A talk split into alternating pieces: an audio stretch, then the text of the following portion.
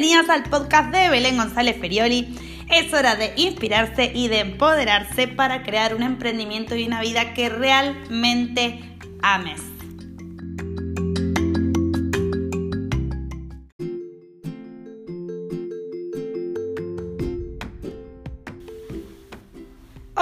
Soy Belén González Ferioli y bienvenidas a este nuevo episodio. Hoy vamos a ver 5 pasos para que las cosas se hagan y que logremos ser consistentes con nuestro emprendimiento.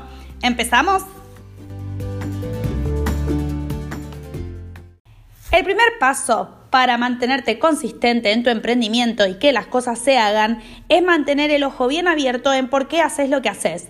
¿Y con qué me refiero a esto? Si el objetivo de por qué estás emprendiendo es para comprarte la casa de tus sueños o realizar el viaje que siempre soñaste hacer, entonces esa tiene que ser tu principal motivación.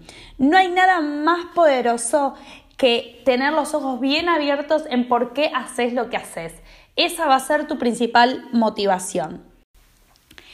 El segundo paso para que las cosas se hagan es mantener el foco en una cosa a la vez. ¿Y con qué me refiero a esto? A veces cuando queremos hacer muchas cosas al mismo tiempo, tenemos demasiados objetivos en nuestro emprendimiento, es casi imposible y al final no vamos a ningún lado. En la vida real nos pasa exactamente lo mismo, digamos que es casi imposible dejar de fumar y bajar de peso al mismo tiempo. Entonces no nos sobreexijamos de una cosa a la vez.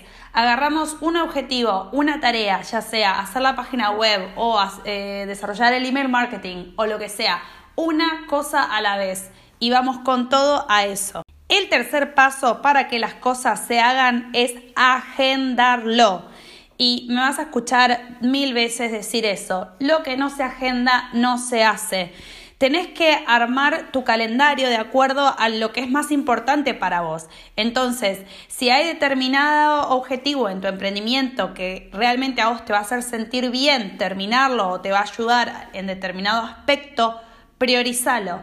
Priorizarlo significa ponerlo primero en tu agenda. Tiene que estar de lunes a viernes, de tal hora a tal hora, haces esta actividad, dedicas este tiempo a eso en concreto. Y después vas a agregar al calendario el resto de las actividades que vas a tener en tu vida.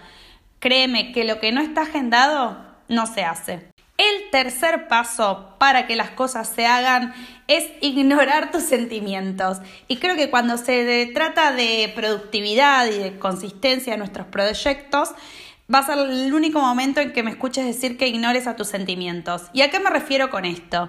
Eh, va a llegar un momento, y a mí también me pasa, que tenés una vocecita interior que te dice, ay, pero no quiero, pero es que realmente no sé. ¿No te pasa que cuando te toca, es la hora de ir al gimnasio, si no sos muy amante de hacer el deporte, decís, mm, no, pero la verdad es que no estoy sintiendo que tengo ganas de ir?